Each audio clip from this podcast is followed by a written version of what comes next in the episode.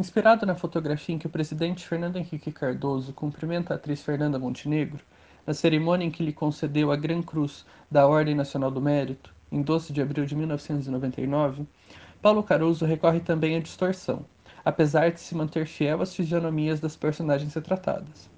O filme Central do Brasil, dirigido por Walter Salles e com Fernanda Montenegro no papel principal, havia sido indicado para o Oscar como melhor filme estrangeiro, mas o prêmio foi dado a outro.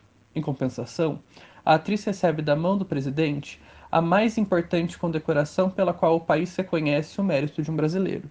Paulo Caruso não deixou por menos. A desproporção que obriga o presidente a recorrer a uma escada para alcançar a mão da atriz estabelece uma tensão interessante, que engrandece a homenageada e coloca a mais alta autoridade do país em atitude de reverência e humildade.